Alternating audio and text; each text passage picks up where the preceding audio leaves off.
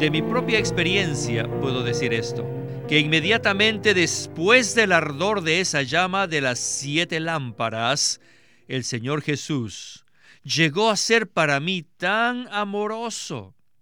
Las lámparas ardientes se convirtieron en una infusión e impartición del Señor mismo. El Señor mismo se infundió en mi ser. Oh, el Señor Jesús era para mí tan querido, tan disponible, tan precioso. Bienvenidos al estudio Vida de la Biblia con Winnesley. Esperamos que este estudio vida los introduzca en un disfrute más profundo de las escrituras y de nuestro querido y precioso Señor Jesús. Visítenos en nuestra página de internet radiolsm.com y allí podrán escuchar gratuitamente todos los programas radiales del Estudio Vida. El profeta del Antiguo Testamento, Zacarías, nos dice que una inscripción sería grabada en una piedra que tenía siete ojos, y que de esta manera la iniquidad del pueblo sería quitada en un solo día. Por otro lado, en el Nuevo Testamento, el Evangelio de Juan nos dice que el Cordero de Dios quita el pecado del mundo. La piedra que tenía siete ojos, presentada en Zacarías capítulo 3, versículo 9, es el Cordero de Dios mencionado en el Evangelio de Juan. Y ahora en el último libro de la Biblia, Apocalipsis, aparece nuevamente este cordero piedra que tiene siete ojos. Así que tenemos un tema maravilloso en el estudio vida de Apocalipsis de hoy, el cual se titula La piedra que tiene siete ojos tiene como meta el edificio de Dios. Y para comentarnos de este estudio vida tan maravilloso, nos acompaña Antonio Hernández. Bienvenido, Antonio. Es un placer estar aquí nuevamente. Antonio, ¿qué tal si comenzamos entonces con un repaso del candelero? Porque hoy veremos una conexión definida entre el candelero y esta piedra que tiene siete ojos. El candelero presentado en la Biblia es una señal maravillosa. Como hemos dicho en mensajes anteriores, la primera mención del candelero en la Biblia es en Éxodo 25. Allí el candelero es descrito con bastante detalle y representa a Cristo, quien es la encarnación del Dios triuno.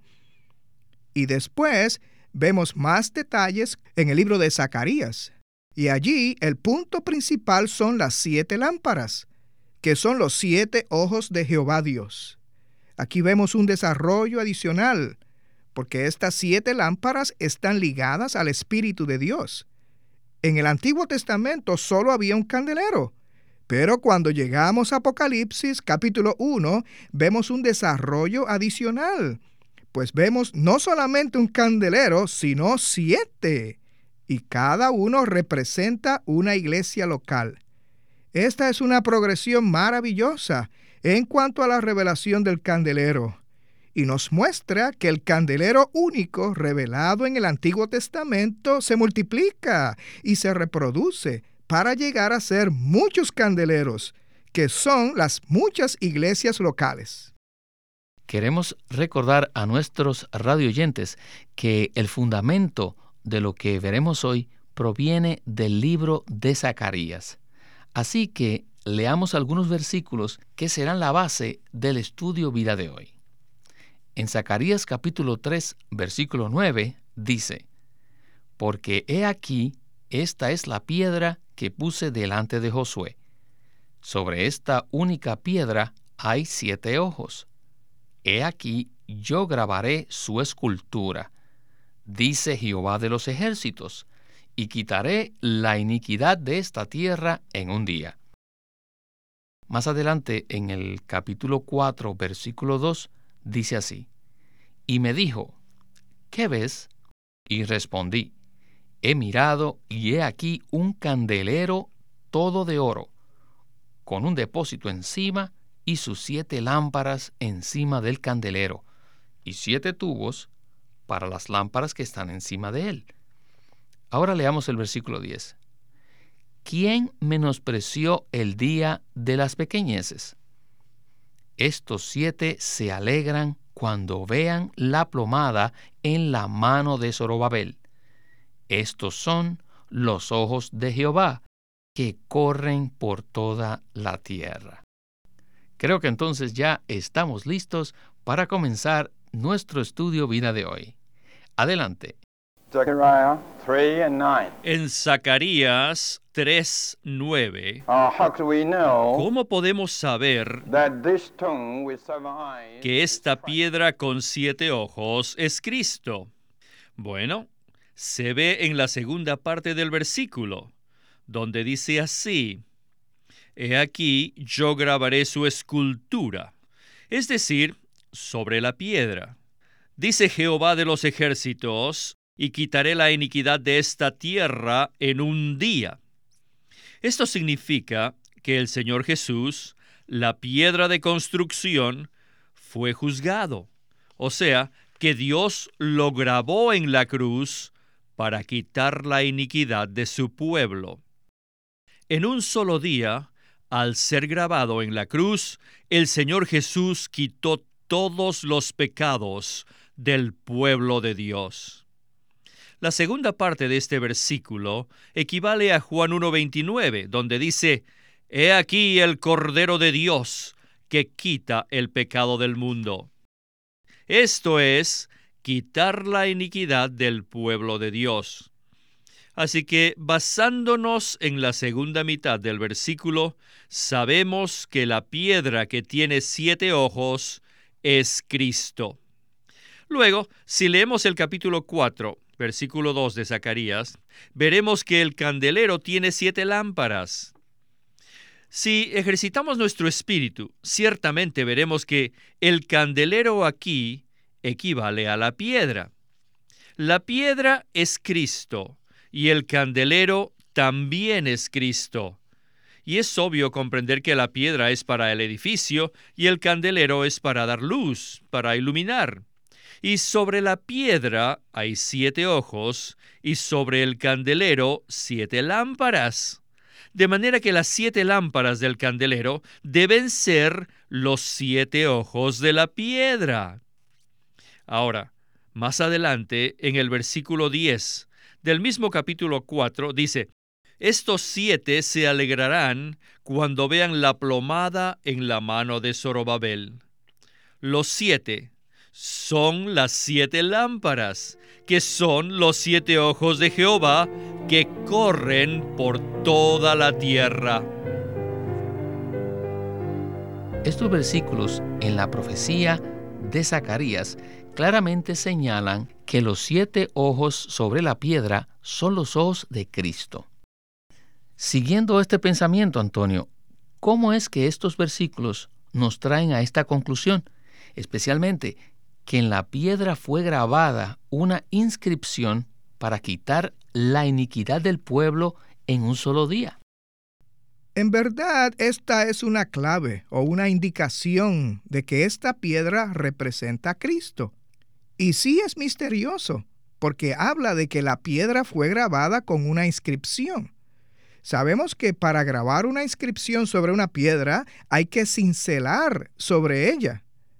Hay muchos pasajes en la Biblia que hablan de Cristo como la piedra. Él es la piedra que se usa en el edificio de Dios.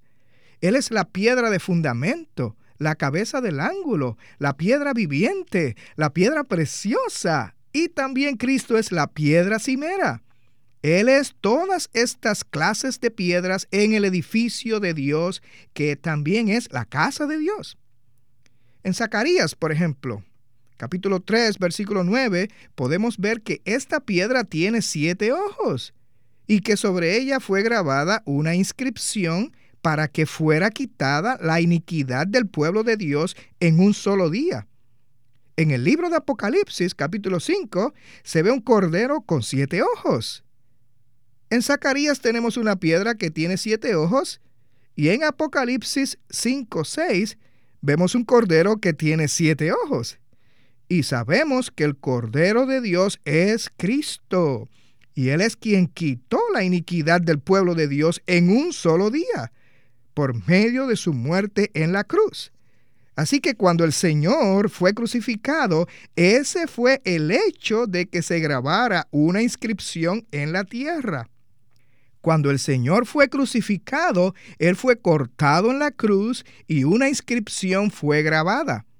Y por medio de su muerte en la cruz, Dios quitó todos los pecados del pueblo para que pudiera llevar a cabo la obra de edificación con ellos. En la siguiente sección del programa, Winnesley va a mencionar los otros libros de la Biblia y va a prestar atención al Evangelio de Juan y a Apocalipsis.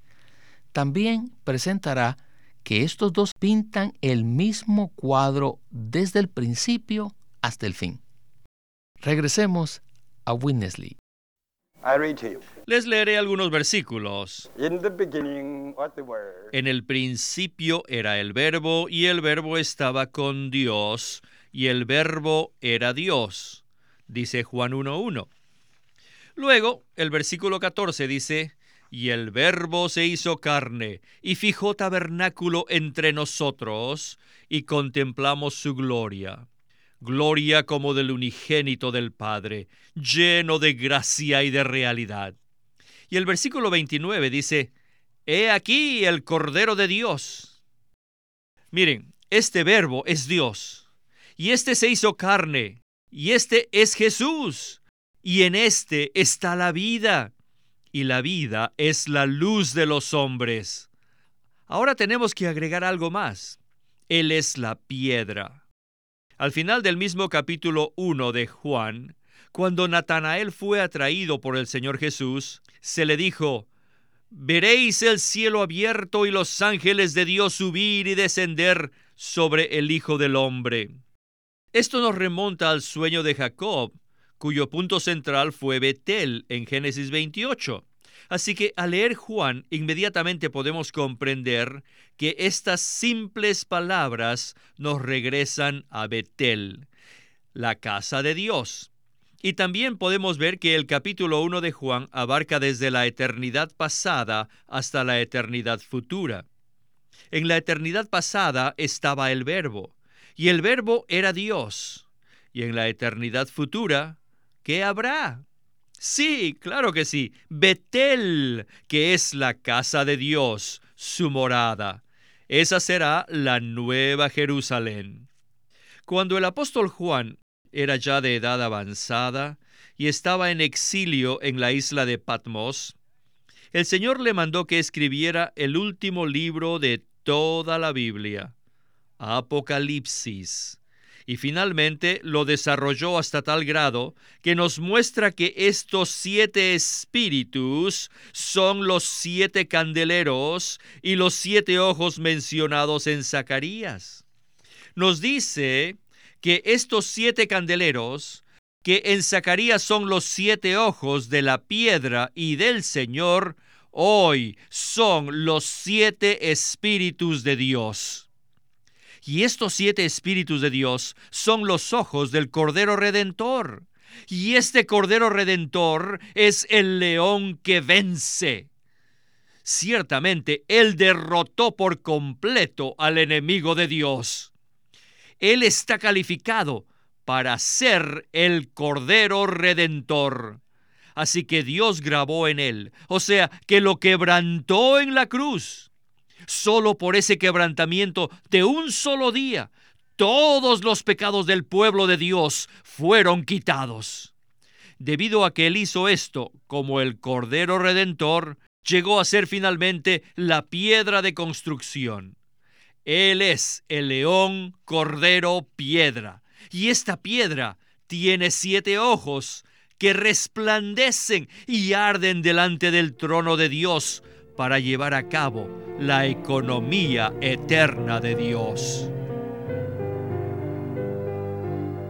Estos dos libros, o sea, el Evangelio de Juan y Apocalipsis, corren paralelos y ambos consuman en la misma meta, el mismo destino que no es otra cosa que la morada eterna de Dios.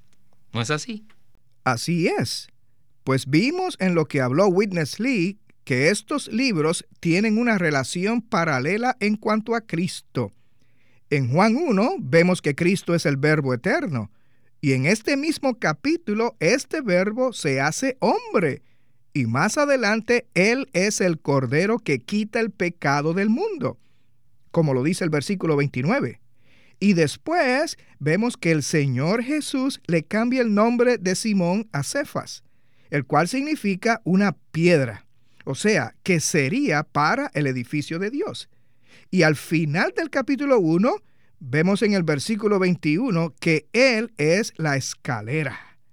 La escalera está puesta sobre la tierra que llega hasta los cielos para unir los cielos a la tierra, cuyo fin es producir a Betel, que es la casa de Dios.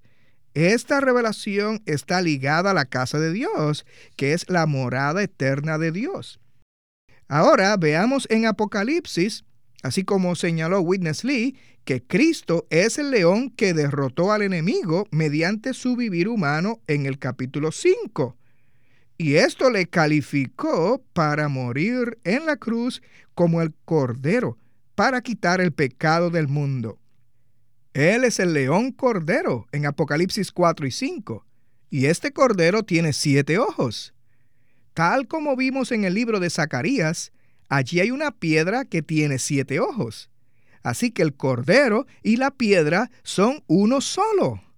De nuevo, esta piedra tiene como meta el edificio de Dios. Y claro, conforme a Zacarías y Apocalipsis, los siete ojos de la piedra son las siete lámparas de fuego que arden delante del trono de Dios. Y estas siete lámparas de fuego son los siete espíritus de Dios. Esta piedra, quien es Cristo, produce el edificio de Dios al experimentar nosotros las siete lámparas de fuego, los siete ojos del Cordero y los siete espíritus de Dios. Así que estos tres siete son para nuestra experiencia. Esto nos debe tocar profundamente. Cuando experimentamos estos tres siete, las siete lámparas, los siete ojos y los siete espíritus, llegamos a formar parte del edificio de Dios, parte de la morada eterna de Dios. Antonio, este es uno de esos puntos de Apocalipsis que si uno trata de verlo solamente de forma doctrinal y teológica, no lo entenderá. Pero la experiencia es importante y me alegro por lo que dijo al final, que la experiencia de estos aspectos es lo que produce la casa de Dios, o sea, el edificio de Dios. Y esto es lo que ahora veremos en la última sección de nuestro estudio vida, que no es otra cosa que el testimonio de nuestro hermano Lee de su propia experiencia de estos tres siete. Regresemos a Witness Lee. Cuando fui salvo, yo era un cristiano puro, un joven que buscaba al Señor, estudiaba la Biblia y oraba todos los días. Y luego, un día, fui totalmente escudriñado, pero no por ningún maestro, sino por el Señor mismo. Y le confesé absolutamente todo al Señor, confesión tras confesión. Le dije todo. Vaya, qué iluminación obtuve.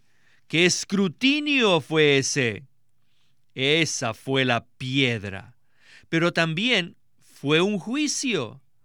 Todavía recuerdo que mientras iba a las reuniones estaba siendo juzgado y me aborrecía a mí mismo, odiaba mi naturaleza, odiaba mi viejo hombre, mi manera de ser y aborrecía todo mi ser, especialmente en la reunión de la mesa del Señor. Sí, recordaba al Señor, no hay duda alguna de eso, pero por otro lado, estaba bajo su juicio. Era como si el Señor me dijera, eres tan carnal, tan natural, estás tan centrado en ti mismo, todavía estás metido en la vieja creación. Al permanecer allí, en la mesa del Señor, yo me estaba juzgando a mí mismo, estaba bajo su juicio por completo. Esa fue mi experiencia de la lámpara resplandeciente que operaba en mí. De mi propia experiencia puedo decir esto, que inmediatamente después del ardor de esa llama de las siete lámparas, el Señor Jesús llegó a ser para mí tan amoroso. Las lámparas ardientes se convirtieron en una infusión e impartición del Señor mismo. El Señor mismo se infundió en mi ser. Por cierto que tuve esta experiencia. Oh, el Señor Jesús era para mí tan querido, tan disponible, tan precioso. Él para mí era un tesoro amado, y más que eso, Él se infundió en mi ser. Después que se infundió en mí, me impartió su vida. Los siete candeleros llegaron a ser los siete ojos, y los siete ojos al final resultaron ser los siete espíritus. Al alumbrarme, ponerme al descubierto y juzgarme, se convirtió en una transfusión del Señor mismo, y esa transfusión resultó en vida. Así que recibí más vida. ¿Y qué es esa vida? Es simplemente Cristo. Cristo se añadió más a mi ser. Inmediatamente obtuve cierta transformación. Y al ser transformado, amaba a los santos que se reunían conmigo. Simplemente amaba a la iglesia. ¿Cómo se explica esto? Ese es el edificio de Dios. De manera que, queridos hermanos, finalmente este edificio tiene como su consumación la nueva Jerusalén, el agrandamiento eterno de Dios. Si hemos de ser aquellos que estamos en serio con el Señor, tal vez no entendamos todas estas cosas, los siete ojos, las siete lámparas y los siete espíritus, pero ciertamente tendremos una interacción directa y personal con el Señor en todos estos aspectos, ¿verdad? Sí, si estamos en serio con el Señor, buscaremos al Señor y le abriremos todo nuestro ser, desde nuestro interior, y entonces Él podrá venir a nosotros como las siete lámparas de fuego que nos iluminan y que escudriñan nuestros pensamientos, sentimientos y motivos. Cuando nosotros seamos descubiertos, veremos cuán carnales y egoístas somos, lo natural y lo mundano que somos, y bajo esta luz espontáneamente aborreceremos lo que somos, confesaremos y nos arrepentiremos al Señor. Mientras experimentamos esta reacción, que aparentemente es tan negativa, estamos allí bajo la iluminación del Señor, que nos juzga y algo maravilloso toma lugar. Al mismo tiempo que estamos siendo escudriñados por los siete ojos del Señor y alumbrados y quemados por las lámparas, estos ojos nos infunden con su misma persona, nos infunden de sí mismo. Es como cuando dos personas se miran el uno al otro. Ahí, en esa mirada, se imparte en su ser el uno en el otro. La función de los ojos de Cristo es igual. Mientras nos mira con sus ojos, Él infunde, o sea, imparte su mismo elemento en nuestro ser. Esta vida es una vida que nos transforma en piedras vivas, que llegan a ser parte del edificio de Dios. Esta es la edificación, amar a los creyentes en Cristo, y no con nuestro propio amor, sino que es el amor de Dios del cual Él nos llena. Entonces, así uno se edifica con los hermanos y las hermanas. Así somos compenetrados con ellos para ser un edificio, que es la casa de Dios. Esta es la experiencia de las siete lámparas de fuego, los siete ojos y los siete espíritus, lo cual nos hace a nosotros parte del edificio de Dios. Aleluya. Amén. Con esto podemos ver que la meta del Evangelio de Juan, la meta de Apocalipsis y de hecho la meta de toda la Biblia es el edificio de Dios, la morada eterna de Dios, su casa. Y todos estos aspectos que vemos del capítulo 12 al capítulo 22 de Apocalipsis tienen su consumación en la Nueva Jerusalén, que es el edificio de Dios.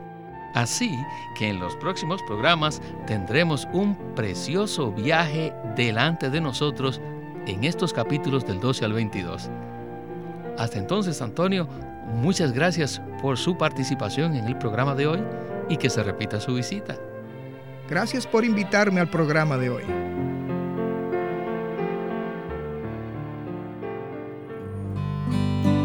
Bueno, queridos radio oyentes, sé que tienen muchas preguntas y también hay muchas interpretaciones de estos versículos, pero la manera más fácil de comprender estos pasajes es con la ayuda de las notas al calce de la versión recobro del Nuevo Testamento y los estudios vida escritos, los cuales vienen en cuatro tomos. Por lo cual, quiero animarles a que nos llamen para que así puedan obtener la información de cómo adquirir los estudios vida. Estos son una mina de la revelación bíblica y les serán de mucha ayuda. Llámenos a nuestro teléfono gratuito 1-800-810-1149. 1-800-810-1149. Además, si desean, pueden comunicarse con nosotros enviándonos un correo electrónico a estudiovida.lsm.org. Una vez más, estudiovida.lsm.org. Los Hechos, la Fe y nuestra experiencia. Un nuevo libro de Watchman Nee publicado por Living Stream Ministry. Los hechos se refieren a todo lo que Dios ha hecho a favor del hombre. Todo lo que ya ha sido realizado son ahora los hechos que existen. Y la fe es lo que utilizamos para apropiarnos de estos hechos. Por fe aceptamos y reconocemos los hechos como tales. Y nuestra experiencia es tomar nuestra parte, o sea, disfrutar lo que Dios ha hecho, lo que Dios logró por medio de la fe. Un hermoso tomo de casi 200 páginas sobre estos tres puntos, los hechos, la fe y nuestra experiencia por Watchman Nee. Queremos animarlos a que visiten nuestra página de internet libroslsm.com Allí encontrarán los libros impresos del Ministerio de Watchman Nee y Witness Lee. Por favor, visite nuestra página de internet libroslsm.com. Una vez más, libroslsm.com.